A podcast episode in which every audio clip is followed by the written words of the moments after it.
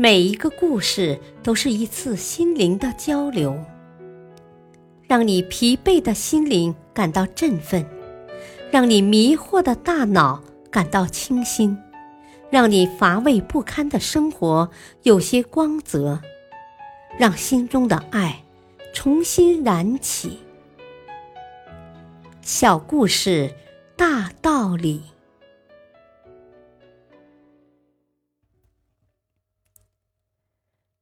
活篇：五美元带来的转机。伯年在美国开了一家律师事务所。刚开业时，他连买一台复印机的钱都拿不出来。为了尽快打开局面，他没日没夜的工作着。当移民潮涌进美国时，他接了许多移民的案子。办这种案子很辛苦。常常深更半夜被叫到移民局的拘留所领人，还得不时跟黑白两道打交道。他经常开着那辆很旧的本田车，在小镇间来来去去，不知疲倦地忙碌着。经过十年的时间，这个敬业的职业律师终于开辟了一片天地。然而世事难料。情况一下变得糟糕起来。先是他的资产因为投资股票几乎亏尽，更要命的是，移民法再次修改后，他的生意受到很大影响，他的事务所顿时门可罗雀，他几乎一夜之间从山顶跌到了谷底。正当他一筹莫展时，他收到了一封信，信是一位总裁写的。信中说，愿将公司百分之三十的股权赠送给他，还要聘请他为公司和另两家分公司的终身法人代表。这是怎么回事呢？是不是搞错了？他不相信这样的好事会落到自己的头上。伯年找到那家公司，见了总裁，总裁瘦瘦的。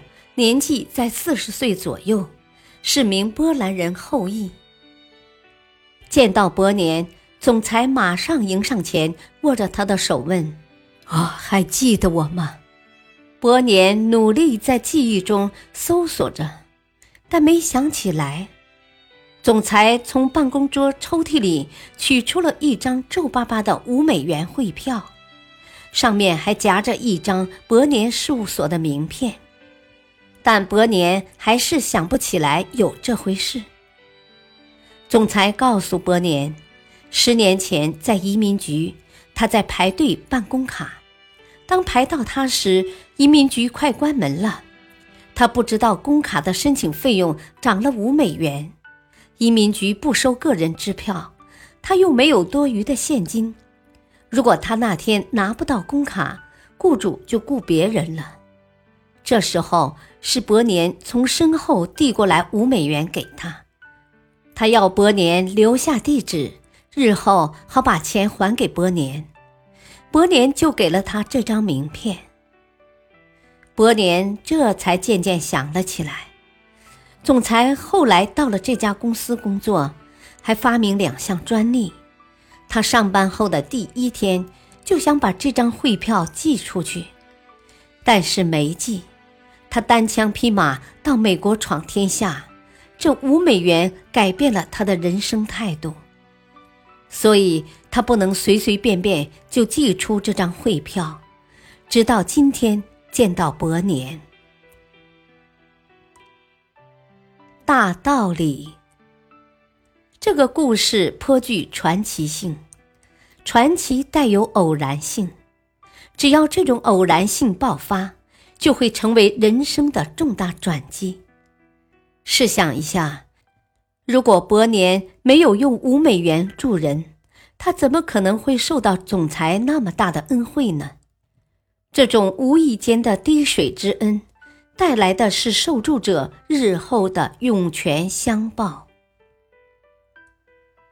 感谢收听，下期播讲掉进沼泽地里的小孩。